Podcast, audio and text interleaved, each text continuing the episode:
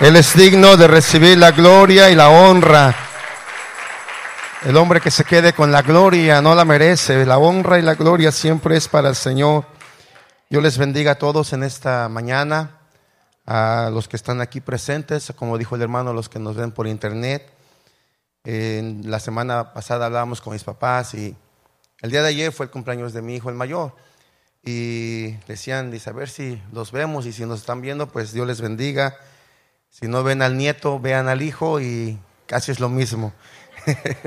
poquito más, con poquitos más años y unas canas, pero es igual y nos gozamos, nos gozamos. Este, el día de ayer yo recordaba cuando Kevin nació, eh, le decíamos, yo empecé a decirle y muchos le decían a mi esposa, quien es de México, no sé si sea así en otros países, pero este, generalmente le dicen a las mujeres, eh, salió con su domingo 7. Cuando eh, se fue con el novio o, quedó o se casaron porque quedó embarazada. Y yo le decía a Sandra, tú también saliste con tu domingo 7.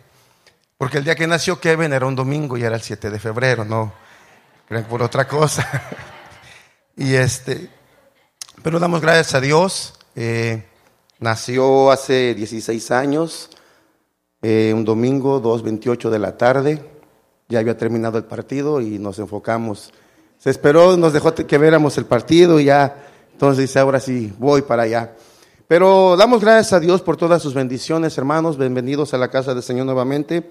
Así como está en pie, quiero invitarle para que abra su Biblia y leamos la palabra del Señor y bendecimos a los pastores en la iglesia donde estén. Declaramos que lleven palabra de bendición, de consuelo, de fortaleza, de edificación de liberación y de salvación y que eh, de nosotros no se olvide el Señor también, que Dios nos bendiga, que Dios nos, nos hable a nuestras vidas y que si la palabra hoy le reta a usted, si la palabra hoy le consuela, le exhorta o le alienta a seguir adelante, hermano, tomemos la palabra y sigamos caminando. Dios bendiga a nuestro hermano Luis Fernando, nuestra hermana Celina y a los líderes de la iglesia y siempre agradecemos a Dios a través de sus vidas por la confianza que nos brindan de poder estar y ocupar este lugar para traer la palabra del Señor. Hechos capítulo 3, perdón, 28.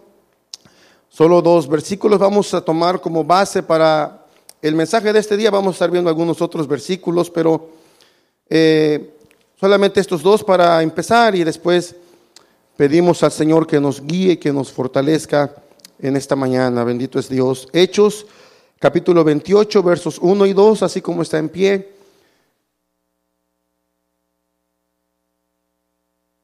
Esperamos que, los que lo encuentren todavía.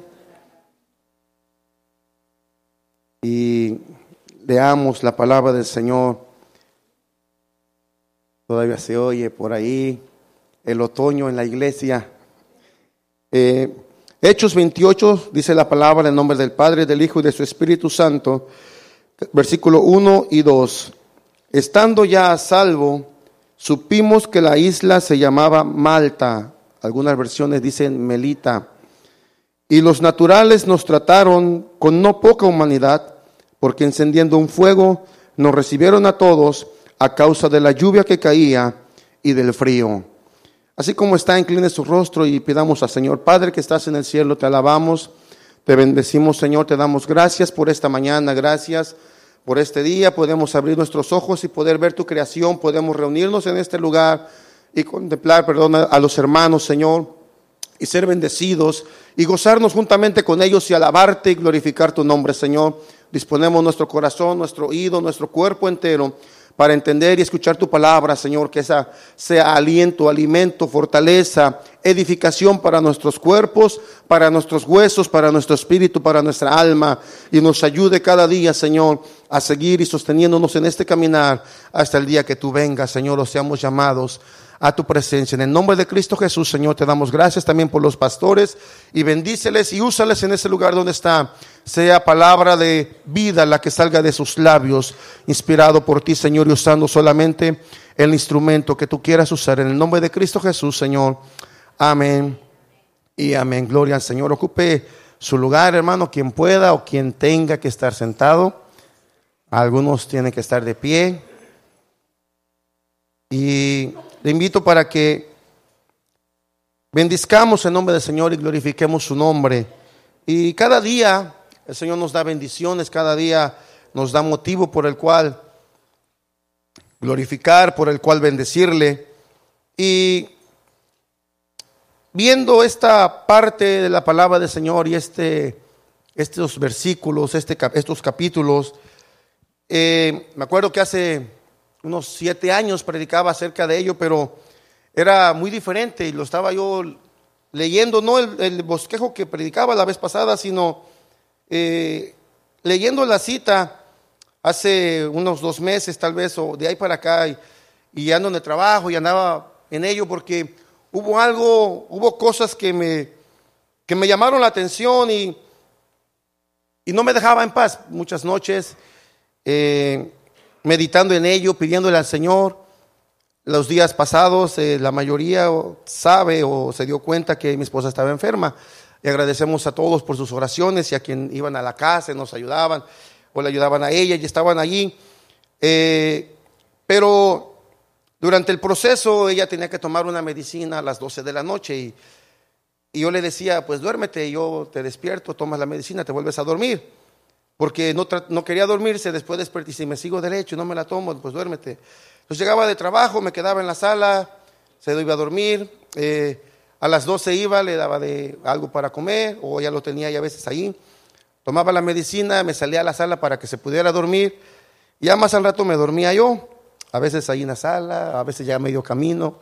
No, llegábamos ahí, pero este, fueron como unas tres semanas o dos semanas y media y, y, luchando con, el, con este proceso eh, de la enfermedad y, estas situaciones que a veces surgen cuestionamientos y, en nuestras vidas también, porque Dios nos da una palabra, Dios nos da una promesa y de repente encontramos obstáculos y como que no solamente por lo que escuchamos, sino que lo que sentimos, Señor, bueno, diste una palabra de sanidad o de bendición, o X palabra diste a mi vida, y no estoy viendo que realmente esté dando fruto o esté saliendo la palabra que tú me diste.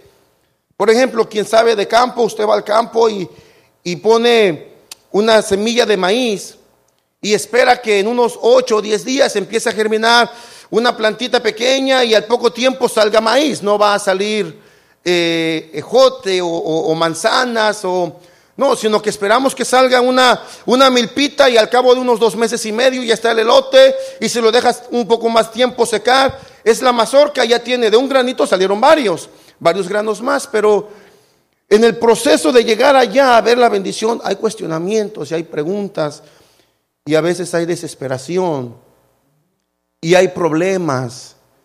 Entonces leía, ocupaba yo el tiempo en lo que estaba esperando que ella se durmiera, no le hacía ruido, le cerraba las puertas y ponía, me ponía música, a veces me ponía los audífonos porque digo, ¿qué tal si escucha? En la noche ya ve el ruido baja de alrededor y, y usted dice, está bajito, sí, va bajito durante el día, pero el mismo nivel en la noche se escucha más fuerte.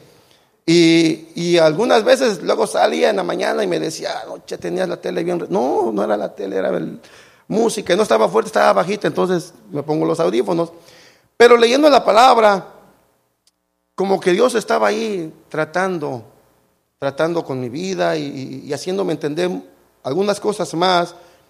Y, a veces nos preguntamos nosotros también, en, este, en esto pensaba yo, cuando Dios nos llama, por ejemplo, a hacer algo. Y durante estos días he estado viendo, y creo la hermana Roselín compartió ahí uno de un testimonio de un hombre que decía acerca del llamamiento y del ministerio. Y a veces sí nos confundimos, y más siendo jóvenes.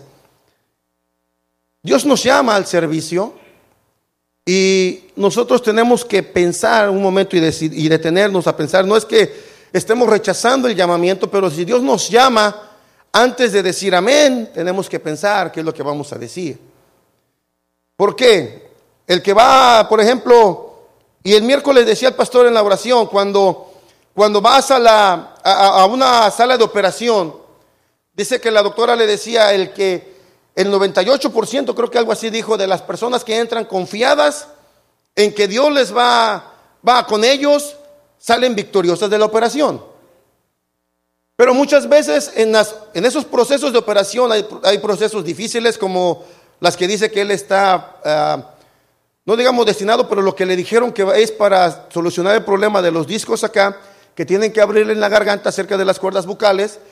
Yo me imagino, no, no, no lo ha dicho, pero yo me imagino que le han de haber dicho a él, antes de operarte vas a tener que firmar un papel donde si te daña o algo pasa no nos hacemos responsables. Hay operaciones difíciles que así son. Así es con el llamamiento del Señor. El Señor nos llama a servirle, pero entre eso vienen algunas clases o, o limitaciones o, o, como cuando usted firma un contrato de un carro y hasta abajo son como 15 o 20 renglones de letras bien chiquitas que hay que verlas con lupa. Y dice, bueno, y a veces son dos o tres hojas y ¿dónde le firmo? Ah, pásales 10 hojas y allá le firmas y nos brincamos las condiciones. Y con el Señor hay condiciones y hay, hay advertencias y hay dificultades que nos vamos a encontrar en el camino, que Dios nos está llamando, ¿quieres servirme? Y decimos, sí. Y a veces más de jóvenes somos muy tipo Pedro, muy impetuosos y le queremos las cosas ya. Y, y a veces no se ven al momento. Y ahí va, en el camino vamos a encontrar problemas, dificultades, desavenencias bueno, no me dijeron. Y, a veces en el primer problema como que nos queremos regresar y decir, no, ya no, pero ya dijimos que sí. Por otro lado, no estamos solos. El Señor nos dice, ¿quieres ir? Yo voy a ir contigo. Yo voy a estar contigo a tu lado. El Señor Jesucristo dice, yo estaré con ustedes todos los días. Va a haber problemas, va a haber dificultades. En el mundo tendréis aflicción, pero confíen, yo estoy con ustedes hasta el fin del mundo. Y después dice, y no solamente yo, sino que cuando yo suba, mandaré al consolador para que esté con ustedes, en ustedes todo el tiempo también. O sea, solos no vas a estar. Te voy a llamar, te estoy llamando a un servicio, te estoy llamando a un ministerio, a hacer una obra que va a haber dificultades, pero solo no vas a estar. Voy a estar contigo. Y pensando en ello y meditando en ciertas eh, cosas que en nuestra vida y en nuestro alrededor pasan, leía la palabra del Señor y, y llegaba a la, vida de, de, Pablo. Pablo, cuando usted conoce la historia, va de camino a Damasco, se le aparece el Señor, se cae, hay quien dice que del caballo, del burro. Yo le decía a uno, cayó, ¿qué tal si se cayó de la bicicleta, de la patineta o de los patines? Pero no cayó de nada, iba caminando y cayó como cuando alguien lo ministran y cae al suelo, él cayó y dice que a partir de ahí el Señor le llamó y le dice, yo sé hoy Jesús a quien tú persigues y, y conocemos la historia, Dios le llamó al servicio. Pero Pablo empezó, en cuanto empieza a, o va con los hermanos y después empieza a aparecerse en las sinagogas. Y los hermanos corrían, ahí viene el que nos va a meter a la cárcel. Después de un tiempo se habla, algunos escritos dicen que, que Pablo se va 14 años a un lugar sin predicar y sin ministrar. O sea, Dios le llamó, pero por 14 años después se calma. Tiene que pasar un proceso, él de, alguien dijo de adaptación, un proceso de, de, cambio en su vida, porque es cierto, traía muchas cosas de él, como él mismo menciona más adelante de los fariseos, porque era fariseo de fariseos, era hombre aguerrido, tremendo. Pero Dios lo había cambiado, pero los hermanos en las sinagogas a donde él iba le tenían miedo. El hombre así nos guiamos por lo que vemos, por lo que sabemos. El Señor nos puede cambiar al instante, pero y nos perdona al instante, pero el hombre tarda no meses, a veces años. El día de ayer compartíamos con unos hermanos, unos pastores que están aquí de digamos de vacaciones, están descansando una semana, celebrando su aniversario, 19 años de casados. Y platicábamos con ellos el día de la noche y me decía él, dice, mira, a veces hemos ido al estado de Guerrero o lugares donde el orgullo es tan aguerrido, dice. Y estamos ahí en la, iglesia y, y hermano, mire que ame a los hermanos porque fueron porque había un problema en esa iglesia. Y empezaron a hablar del perdón, del amor, de la amistad, del compañerismo. Y dice que se levanta uno en la congregación y le dice, pero es que yo no puedo olvidar que hace 25 años él me ofendió. Y gente que tiene más de 20 años en la iglesia o 15 años en la iglesia y dice, hace 25 años él me ofendió y no le he podido olvidar y lo tengo presente.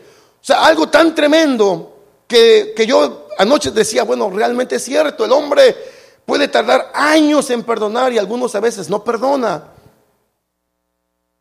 Y así estaba la situación de Pablo. Pablo llegaba a las sinagogas queriendo llevar bien y todos corrían y bueno, ¿a quién voy a bendecir? Todos corrieron. Y, y entendió, entendió el llamado, aceptó el llamado y entendió el reto y aceptó el reto. Pero no es solamente de decirlo aceptó, sino que usted conoce, empezó a ir a las sinagogas, empezó a ir a iglesias, a lugares, a levantar iglesias, a ministrar en las iglesias, estableció ministerios como Timoteo, como Tito, y empezó ahí a, a ministrar, a discipular, a llevar el evangelio, se metía en lugares que tal vez otros no se metían por el carácter y, y la manera de vida que él llevaba antes, y dice, bueno, yo voy allí, y Dios lo llevaba, pero llegó el tiempo que lo tomaron preso. Y lo empezaron a acusar, que porque alborotaba la gente y, a veces estaban los escribas, los fariseos, los seduceos y se aprovechaba del momento, tomaba ventaja y decía, oh, aquí están estos, de la resurrección de los muertos estoy siendo acusado y condenado y se levantaban los... Oh, es de eso entonces, sí. O oh, no, entonces estamos contigo nosotros. Y entre la gente se hacía el alboroto. Y él decía, yo ya estoy bien tranquilo. Y ellos se peleaban y él allí tranquilo. Pero llega un momento en el capítulo 26 que dice que él apela a llegar a César. En el Hechos capítulo 26 dice que, que le decían, no estoy loco, sino que estoy consciente de lo que estoy haciendo. Pero ya me llevaron con uno, me llevaron con otro y, y, espero aquí, ya llevo más de dos años aquí en la cárcel y no me dejan. Entonces, si no me van a dejar salir, llévenme a César. Y le dicen, no, a César has apelado, a César irás. Y, y, y entonces caminan que lo van a llevar al, al César, a Roma, Italia. Y pasa un tiempo y después viene otro, otro de los poderosos ahí y le, y le dice, bueno, mira, yo no hallo ninguna culpa en él, pero como apeló a César, pues va a tener que ir para allá. Dice, si no, yo lo hubiese dejado libre, pero apeló a César y a César va. Entonces en el capítulo 27 dice que se empieza o se decide que lo van a mandar a Roma y dice, cuando se decidió en el 27 versículo 1, cuando se decidió que habíamos de navegar, porque Pablo iba con otros compañeros, con Lucas, el que, entre ellos el que escribe el libro de los Hechos, dice, se decidió que habíamos que salir para Italia, entregaron a Pablo y algunos otros presos a un centurión llamado Julio, de la compañía de la Augusta. Y embarcándonos en una nave que iba a tocar los puestos de Asia, zarpamos, zarpamos, dice, estando con nosotros Aristarco, macedonio de Tesalónica, y empieza a mencionar algunas cosas que pasaban dentro del barco. En el versículo 7 encontramos algo bien tremendo. Dice, navegando muchos días despacio, llegamos a duras penas frente a Gnido, porque nos impedía el viento, navegamos a Sotavento de Creta frente a Salmón. Empiezan a navegar, empieza la navegación de donde estaban hacia Roma y empiezan a encontrar dificultades en el viaje. Y el versículo 7 eh, eh, empieza a ser más claro, más, más eh, específico cómo iban llegando. Dice, llegamos a duras penas. A veces cuando usted viaja, usted camina, va caminando, por ejemplo, y si tiene una condición física que le impide caminar muy rápido, o, o a veces no estamos acostumbrados a hacer ejercicio y y corremos o caminamos, de repente ya nos empieza a doler el cuerpo. No se diga al otro día, pero, ay, ya, casi no llegaba. O vamos escalando una montaña, hace años fuimos a Nuevo México y estaba un cerro grande y había nieve y luego pisábamos y nos hundíamos y ahí vamos y uno agarró un palito y, otro otra vara y ahí vamos, nos, nos sentíamos Moisés porque íbamos ahí con la vara y eh, empezó a llorar, el niño pequeño empezó a, ya casi a tres cuartas partes de la montaña, quería llorar, dice, ya no puedo subir, ya, ya me cansé. Y nos íbamos cansando y, yo me quedé viendo hacia allá y, yo pensé en mí, dije, este es, esto lo voy a tomar como un reto, como en lo espiritual. Tenemos que conquistar nuestras metas, tenemos que conquistar la montaña. Y yo dije, aunque sea arrastrándome, pero llego. Y empezamos ahí y sí, había, estaba empinada y, pues casi a gatas y llegué. Ya cuando estábamos allá arriba, yo esperaba que fueran, después regresé por Anthony y por los demás estábamos allí. y nos sentamos a descansar, todos bien sofocados, esperamos agarrar aire. Y esa fue una de las expresiones que todos dijimos, a duras penas llegamos, pero llegamos. Y entonces mi prima dice, ¿sabes lo que yo pensé? Yo dije, no, esto yo lo tomo espiritualmente, yo tengo que subir a la montaña. Y después mi esposa dice lo mismo, los que íbamos ahí al mismo tiempo o en el mismo tiempo, más o menos eh, en, la, etapa en que ya estábamos a punto de regresarnos, como que nos envolvió el mismo espíritu y dijimos, eh, pensamos lo mismo, de tenemos que subir y conquistar nuestra meta, tenemos que subir a la montaña y subimos, a duras penas, pero subimos y yo creo que a usted alguna vez le ha pasado algo así. Llegar a algún lugar, está escalando una montaña, corriendo o lo que sea, llegó a la meta y dice, a la otra y no llego, pero a duras penas y llegué. Así Pablo y Lucas, y dice que a duras penas llegaron. Imagínense estar navegando en el mar con vientos contrarios y la embarcación se hacía para acá y se hacía para allá. Y yo le digo a uno, y ni para dónde correr. Porque pues échate al agua y hay tiburones. ¿Y, para dónde corres? Lo más seguro era el barco y el barco se hacía de lado. Y sigue la lucha con, con en el, mar y dice que llegaban y no podían eh, encallar en esos puertos y tenían, o se quedaban unos días y ya, oh, ya, ya, mejoró el clima. Y se vuelven a subir a la embarcación y seguimos avanzando, decían. Pero en el versículo 10 dice que, que hubo un momento en que Pablo habla a los, al centurión y le dice, varones, veo que la navegación va a ser un perjuicio y mucha pérdida, no solamente del cargamento y de la nave, sino también de nuestras personas. La situación era difícil, la situación era adversa. En medio de todo ello, hermano, recordemos que Pablo sabía que él tenía que ir a Roma. Él había apelado. Y él dijo, yo tengo que estar en Roma. Y la, situación era difícil, no es que estaba huyendo de llegar allá, sino dijo, no, ¿saben qué? Si seguimos navegando, la navegación es dura, es difícil. Si seguimos navegando, no solamente perderemos el barco, el cargamento, sino también nuestras personas. Vamos a morir. Y es como, como un evangelista que escuché que decía que iba en un avión y entraba una turbulencia. Dice que con unos 15 minutos empezó la turbulencia y todos ahí los que no eran cristianos y los que eran ateos se encomendaron al Señor. Y a él dice que lo ven tranquilo y dice, ¿qué pasó? Usted no está, no está nervioso, dice, no, yo estoy tranquilo. Y dice, le decía la señora de un lado, tranquila, tranquila, vamos a estar bien. No, pero mire cómo va el avión, tranquila, yo tengo que llegar a tal lugar. Y decía la señora, pues yo también quiero, pero mire cómo va el avión. No se preocupe, el avión no se va a caer. ¿Cómo está tan seguro? Dice, es que a mí me están esperando porque voy a una iglesia, soy cristiano, voy a predicar. Pero mire cómo, no se preocupe señora, dice, si Dios me dijo que tengo que ir a predicar, Él me va a llevar a predicar y los que vienen conmigo, vamos a llegar tranquilamente, después pasar la turbulencia Yahvé le dije que íbamos a llegar y cuando aterrizaron Yahvé, dice, ahora entiendo quién es su Dios. Y así Pablo viene la turbulencia y dice, yo tengo que llegar allá, pero eh, eh, la marea es fuerte, los vientos son contrarios y mejor nos esperamos y después seguimos navegando. Pero dice que el centurión en el versículo 11 le daba más crédito a lo que el piloto, dice la palabra, a lo que el piloto y el patrón de la nave decían, que a lo que Pablo decía. Y los versículos siguientes, desde el 13 hasta el 20, usted va a ver una serie de, cosas como narra Lucas, los problemas en lugar de menguar acrecentaron. Empezaron a tirar cosas de la nave para perder el peso. Dice que iban cortando, el versículo 16 dice que ellos iban a Sotavento, dice, de una isla llamada Clauda. Y luego dice que subieron a bordo otra vez y siguieron, dice en el versículo 18, y seguimos combatiendo con una furiosa tempestad. Y al siguiente día que empezaron a alijar. Después dice al, al tercer día, con nuestras propias manos arrojamos los aparejos de la nave. Versículo 20, y no apareciendo ni el sol, ni las estrellas por muchos días, y acosados por una tempestad no pequeña, ya habíamos perdido toda esperanza de salvarnos. Y esto el día de anoche que la estaba, estaba leyendo otra vez este versículo, me, me llamó la atención y me, digamos que me impactó de esta manera, qué triste es. Y venían a mi mente cosas y casos que hemos conocido en la vida. Cuando una persona pierde la esperanza de vivir.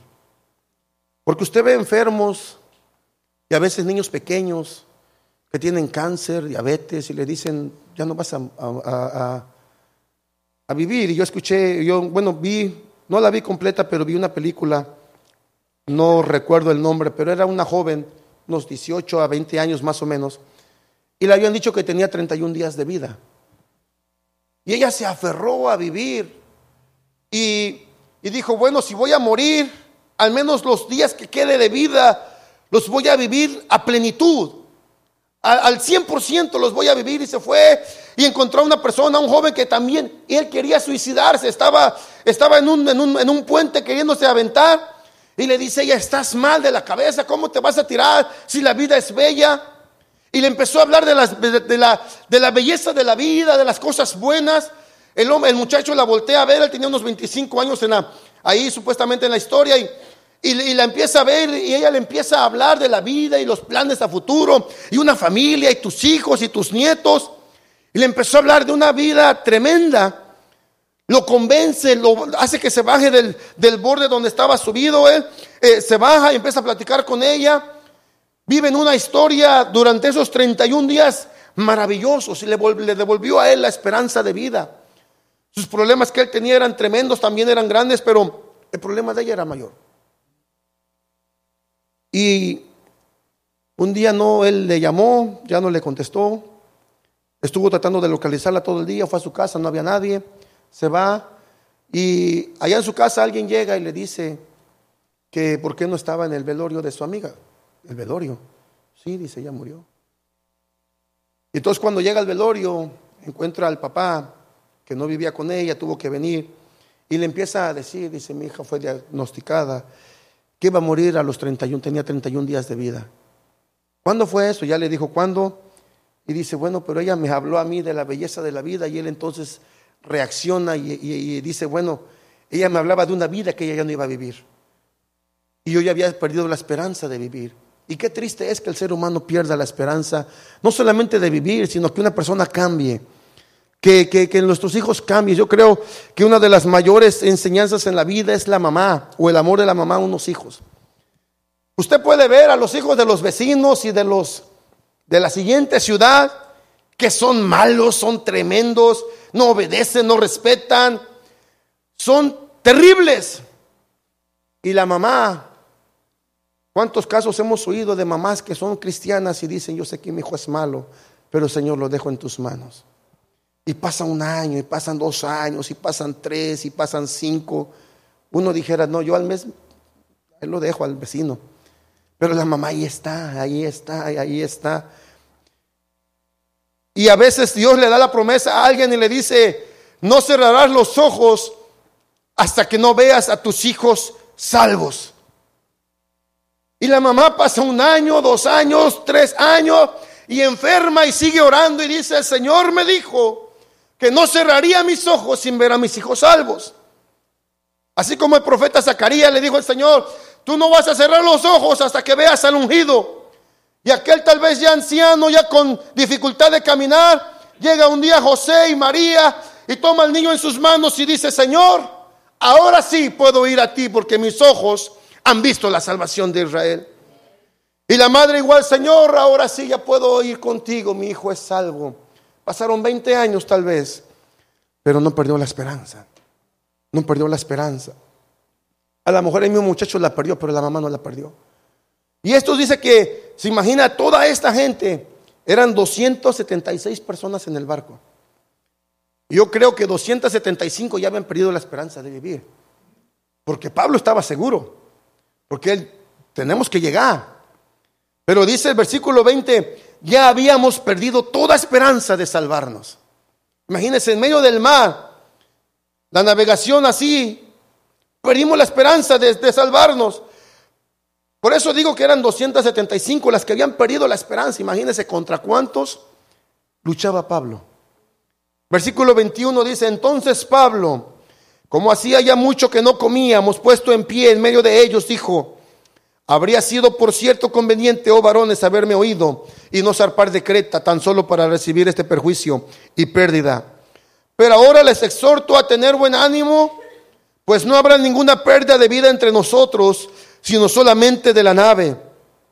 Porque esta noche ha estado conmigo el ángel del Dios, del Dios a quien, de quien soy y a quien sirvo, diciendo, fíjese lo que le dijo, Pablo, no temas, es necesario que comparezcas ante César, y he aquí Dios te ha concedido todos los que navegan contigo.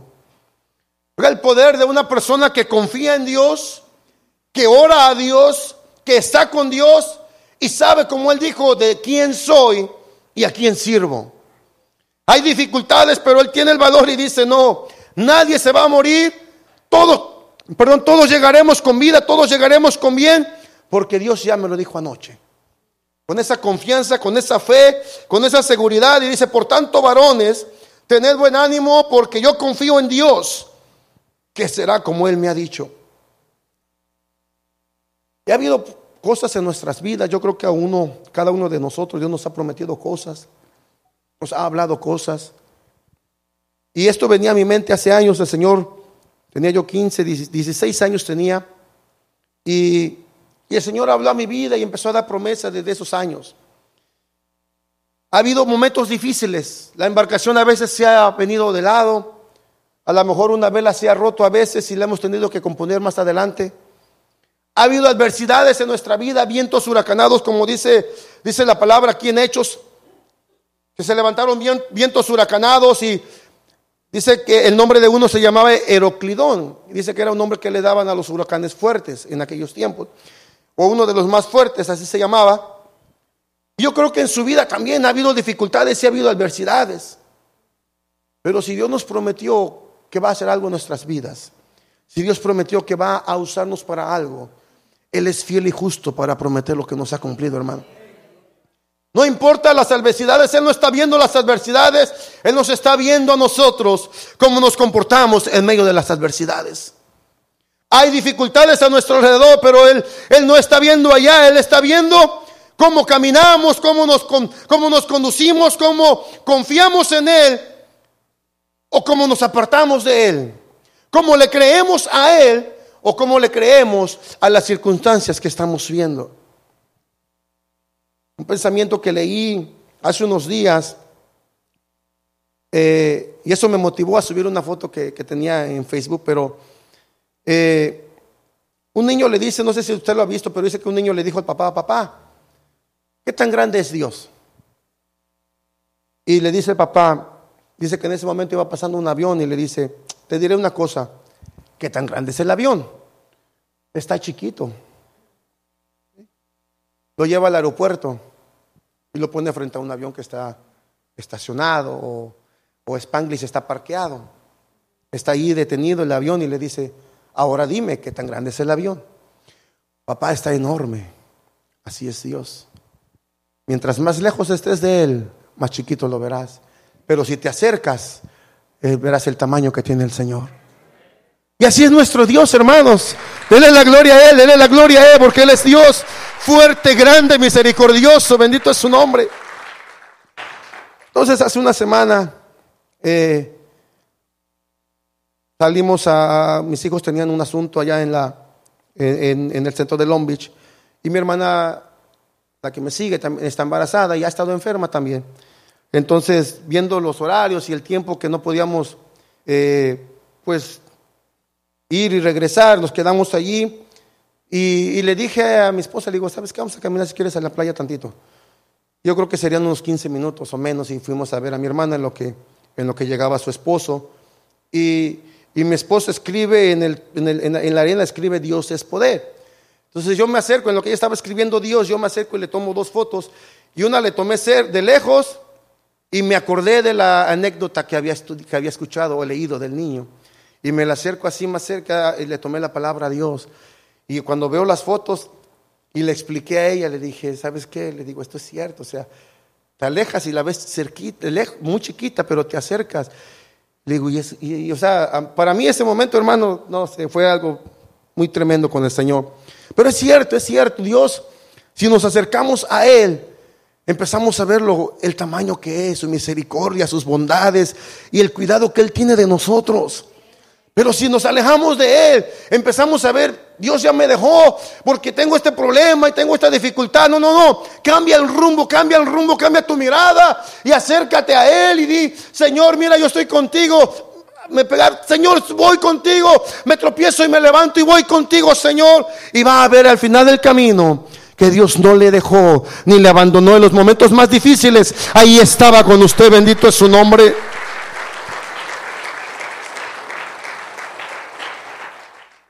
Entonces Pablo les dice, Dios me prometió la vida de todos ustedes. Qué tremendo. Yo, yo, yo me imaginaba ahí a Pablo con una seguridad, pero me imaginaba yo a Lucas, hermano. Yo anoche me lo, y me lo imaginé saltando de júbilo. ¿Por qué? Porque la fe de un hombre hizo que 275 personas más no murieran. Y siguen los problemas. Si usted lee, sigue leyendo el versículo, Siguen los problemas y las dificultades. Y dice que incluso hubo un momento en que los, los, marineros, fíjese qué tan tremenda estaba la situación, que hubo un momento que los marineros dijeron, vámonos, esto es caso perdido. Y empezaron a aventar, dice la, el, en el versículo 29, y teniendo, perdón, en el versículo 30, entonces los marineros procuraron huir de la nave echando el esquinfe al mar. Entonces busqué, esquinfe son las barquitas, lanchas, canoas, barquitos que van alrededor del barco, por si pasa una adversidad, los bajan y suben a la gente allí. Pues los echaron al mar para los marineros irse y dejar la nave a la deriva. Y se dice que, en una dificultad, el que el último que abandona el barco, ¿quién es? El capitán. Y estaban planeando irse. Pablo se da cuenta. Viene y le dice al centurión, oye, si esto se va, nos morimos todos. Y dice que hablaron con ellos muy, muy amablemente al estilo de los soldados y los hicieron que se quedaran. Pero cuando veía yo esta situación, dije, qué tan tremendo estaba que los mismos marineros, usted se imagina la vida de un marinero, un pescador, que están todo el tiempo allá y sufren, hay vientos, hay huracanes, hay tempestades, a veces pasan 15, 20 días, a lo mejor un mes, los que van a pescar y, no sé si usted ha visto los programas ahí en, National Geographic o, en, el Discovery Channel, donde hacen reportajes de cuando se van a pescar y ahí hay vientos, incluso hubo una película de esa, y hay vientos y los azotan y ellos siguen luchando con la nave. Y yo veía unos abajo allá en el camarote durmiendo y el capitán y otros allá luchando con la nave. Estaban acostumbrados a los vientos, a los huracanes, a las tempestades, pero ellos ven la situación y dicen, no, esto ya no hay. Otra tormenta como esta no la hemos tenido y se iban a ir. Pablo anticipa a ellos, los detienen, se quedan allí. Después la nave se pierde. Versículo 44 dice, en el 43, el centurión queriendo salvar a Pablo, les impidió que ese intento porque querían matar a todos los presos. Y mandó que los que pudiesen nadar se echasen los primeros y saliesen a tierra. Es decir, ya estaban cerca de la, de la, de la isla, de la playa, pero no sabían qué isla era. Entonces dice que como se iban a perder porque la, la nave encalló en dos aguas y se estaba destruyendo la nave, dijeron, bueno, se van a escapar los presos, mejor los matemos. El centurión dice, no, por, por la misericordia que tuvo porque le cayó en bien Pablo, porque de salvar a Pablo, salvó a todos los presos. Otra vez, por la vida de un hombre, los demás se salvaron. Y entonces dice, no, no, no, no, no, mejor el que sepa nadar, nada y salga. Y los demás como puedan. Y dice que los demás algunos salieron partes en tablas, otros en cosas de la nave que encontraron. Y así aconteció que todos se salvaron saliendo a tierra. Todos se salvaron saliendo a tierra. Y aquí está lo que, parte de lo que mencionaba, o, el título del mensaje que no lo dijimos al principio, no sé si lo pusieron, pero era condiciones para el fuego. Y diré, bueno, y tanta historia, sí, ¿por qué? Porque llegan a la isla y leímos el versículo, dice que llegaron a la isla llamada Malta, dijimos algunas versiones, dicen Melita. Y dice que los naturales, los que son de allí, los que eran de allí, los trataron con no poca humanidad, es decir, fueron hospedadores. Tenían ese servicio de hospedaje, espíritu de hospedaje, los hospedaron bien. Y dice, porque encendiendo un fuego, no recibieron a todos a causa de la lluvia que caía y del frío. Usted ha estado en la situación, los jóvenes han ido cada año, van cada año a la playa, se bañan, se meten al agua, usted ha ido a la playa, a una alberca, tal vez se ha metido, y cuando sale y viene un vientecito medio acá, no muy cálido, empezamos a temblar. Y cuando más cuando va a la playa que el agua está un poco fría, sale corriendo y buscando una toalla. ¿Por qué? Porque hace frío. Ahora imagínense estos en el mar, salieron del mar y sigue lloviendo y hay viento. Y lo que me llama la atención es que cómo es que le hicieron los naturales de ahí para encender un fuego. Dice que la lluvia caía.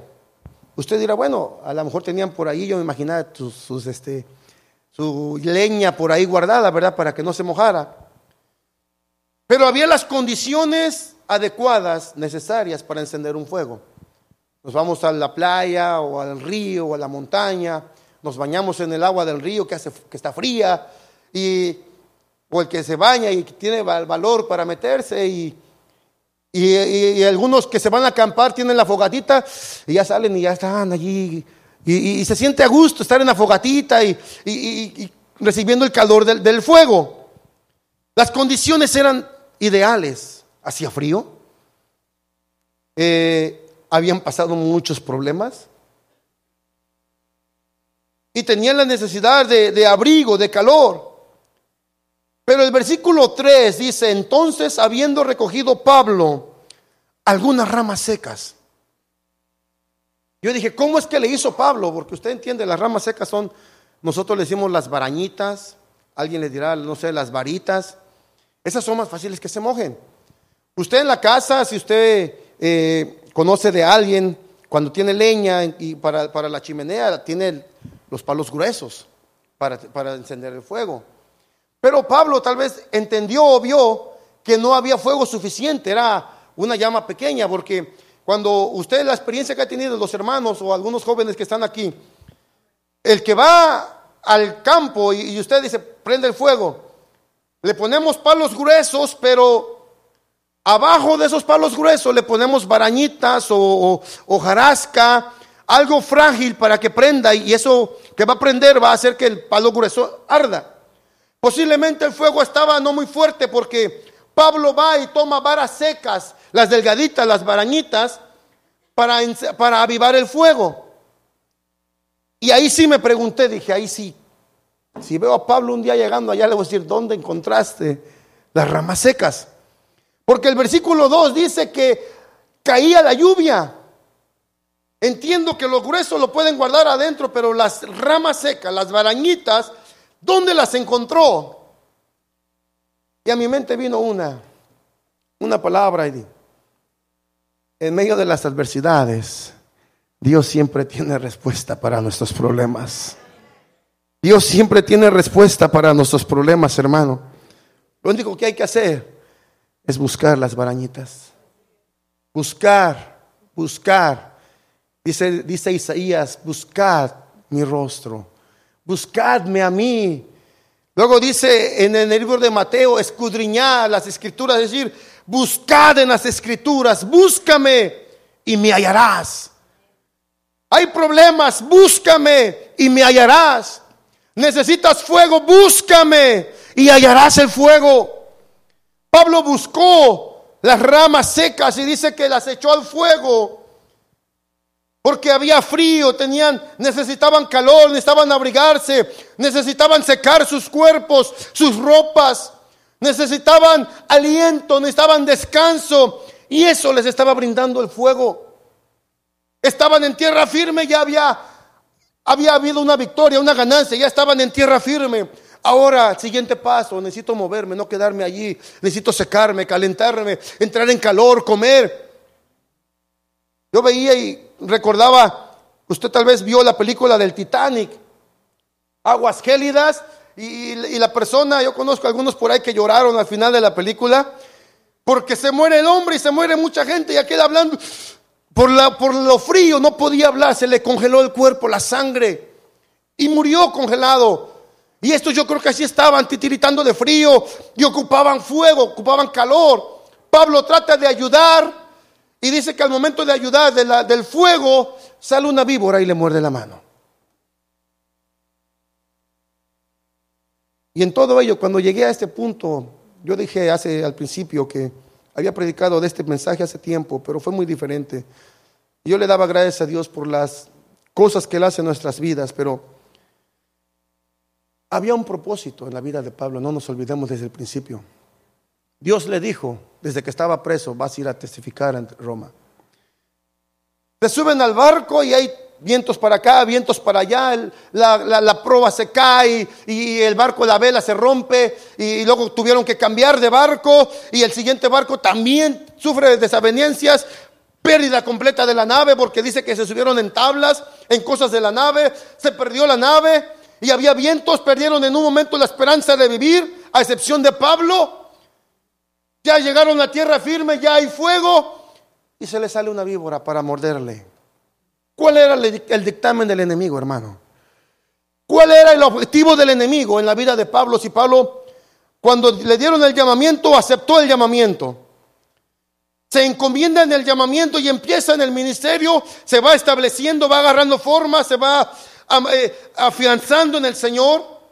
Cuando llega el momento de ir a testificar ante Roma, hay dificultades en la travesía, y el diablo se pone otra vez en el obstáculo o, en el camino y dice, bueno, no pude con él en el mar, le mandé vientos, hice esto y pasó esto, pasó aquello, iban a matarlos, no los mataron, se echaron al agua, no, los que nadaron salieron bien, los demás en tablas, está bien, bueno, le voy a mandar una víbora. ¿Y de quién es símbolo la víbora o la serpiente antigua? Pues ¿cuál era el dictamen? Cuando usted, por eso decía al principio, que cuando Dios nos llama, joven, si Dios te llama a tu edad temprana, no, es, no, no, no estoy diciendo esto o este mensaje es para espantarte, es para, para que comprendamos la realidad de la lucha espiritual que mantenemos como cristianos. En el momento que tú dijiste, Señor, yo te acepto como mi Señor y Salvador, a partir de allí alguien más puso la mirada en ti. Y bueno, este ya se metió a las filas del Señor.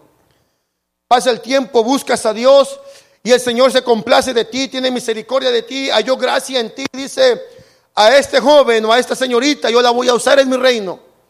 Le voy a dar para para que predique, le voy a dar para que cante, le voy a dar para que toque, le voy a dar para que consuele.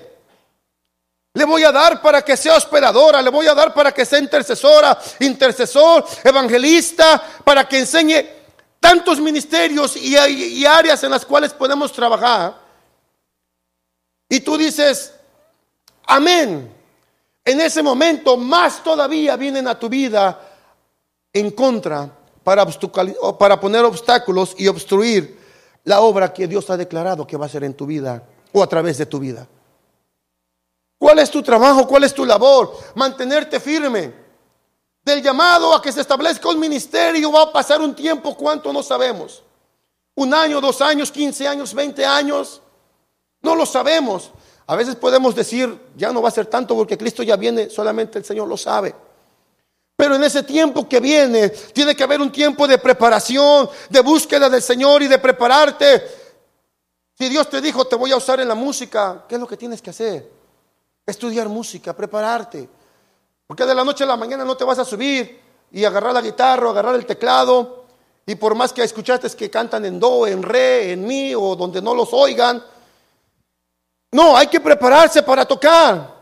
A mí me gusta la música. A los 13 años me empezaron a enseñar la guitarra y yo creo que me pasé como seis meses para aprender mi primer canción. Y no soy un gran experto, no, no, no, yo yo veo al hermano Tony cómo requintea, yo dije, ay, ¿por qué no le seguí intentando y practicando para requintear igual? No, para eso no. Escucho a alguien que canta bonito y dije, ¿cómo no seguí practicando para cantar bonito? Porque si canto todos corren. O se va el agua cuando canto en la regadera. Si voy, miren, le, comentaba, le testificaba esto al hermano Jonathan eh, Betancourt, cuando le hablé de mi hermano y también le decía al hermano Tony. Mi hermano tenía como 13 años también y empezó que quería aprender a tocar teclado. Y con ciertos sacrificios y luchas, mi papá se le apoyó y se le compró un teclado pequeñito, después uno más grande. Pero ese hombre, hermanos, se dormía con el teclado, era su pareja. Llegaba de la escuela, yo creo que salió mal de la escuela porque no hacía tareas. Llegaba de la escuela, no comía, se encerraba en el cuarto, se sentaba, ponía su teclado en sus, en sus piernas, ya después se compró una base, pero se ponía a tocar. Se cansaba, se, se acostaba en la cama y se estaba ahí, se dormía abrazando el teclado, se despertaba antes de otra cosa, tocaba un ratito. Esa era su vida de él. Esa era su vida. Para no comer, a veces no comía comida sólida. Llegaba de la escuela, pasaba por una bolsa de chicharrones o de chetos o las tres sabritas, una coca de medio litro o de dos para no bajar tan seguido, y allá se quedaba. Vente a comer, ya comí. Había comido chicharrones, sabritas y chetos y las papitas adobadas, qué buenas estaban. Pero ese era su alimento. Tienes que comer comida, esa era su pasión. Se dedicó a la música y es un gran músico y canta muy bonito. Y a mí, no, no, no estoy diciendo que lo está haciendo también, también, pero oh, a mí había canciones que cuando estábamos en la misma iglesia yo le decía, canta esta canción, porque no, eran canciones que tocaban y, toca, muy, toca muy, muy bien. Pero esa era su pasión, así es. Y él se preparó y llegó el tiempo en que Dios le llamó y lo pusieron a tocar. Y todo lo que hacía era, agarraba una, una le ponía el sonido de trompeta al teclado. y luego, era todo lo que hacía. Pacientemente esperaba y él sabía. Y un día llegó temprano, se puso a ensayar. Llega el muchacho que tocaba, que era el del líder piano, o el piano líder, creo que lo dije al revés, pero era el que lidereaba en el teclado, y escuchó que alguien estaba tocando, y cuando lo ve le, dije, le dice, brother, dice, todos estos meses eran poco más de un año, dice, porque nunca me dijiste que tocabas también el piano. Dice, ahora me da vergüenza tocarlo delante de ti. Y a partir de ese día él empezó a ser el piano líder en la iglesia y el director de la alabanza. El otro muchacho tocaba bien, pero dice, yo reconozco. Y es difícil, y está de mano Tony, es difícil que un líder o un músico más bien.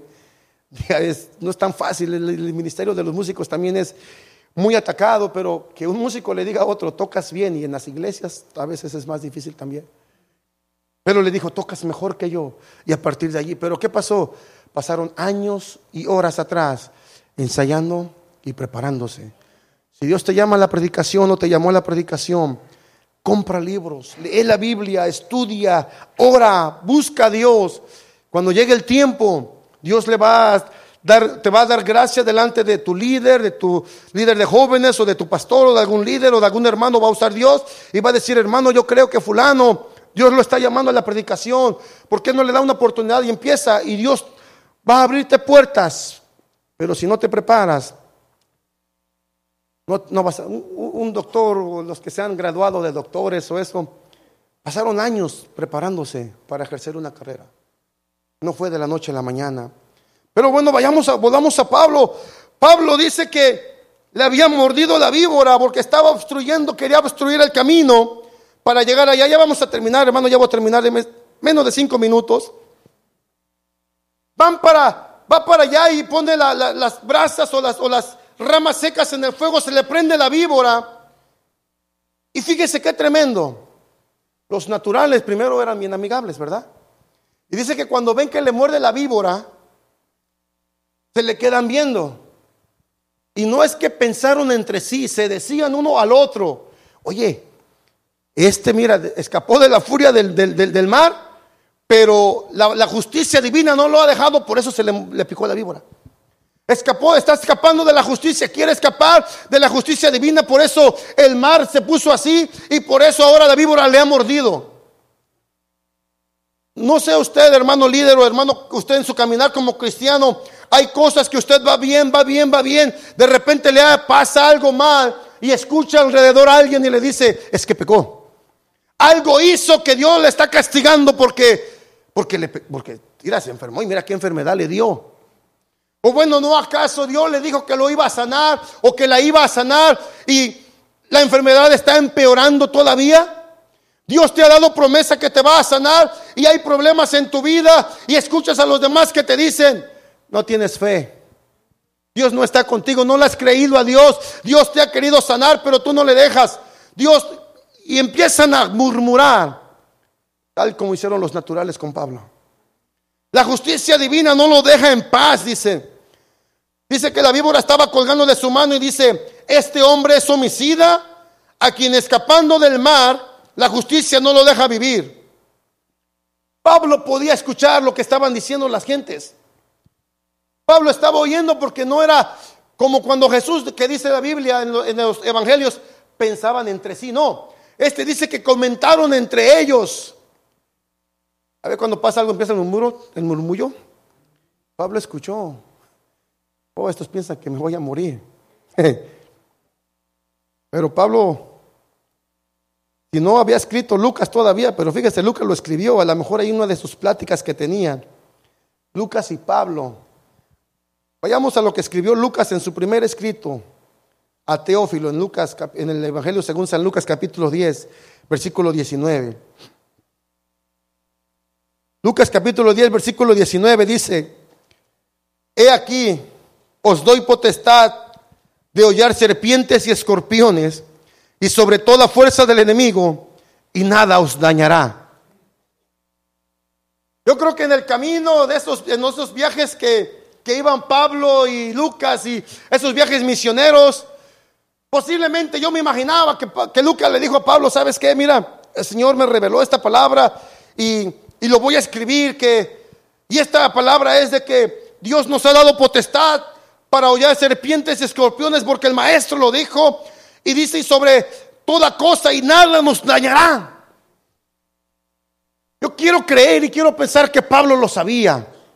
Por eso cuando pasa el momento de que le muerde la, la víbora, Pablo dice, bueno, estos piensan que voy a morir, pero no, porque Dios me dio potestad de hollar serpientes y escorpiones y nada me va a dañar, porque dice la palabra que con facilidad, dice, pero él, sacudiendo la víbora en el fuego, ningún daño padeció.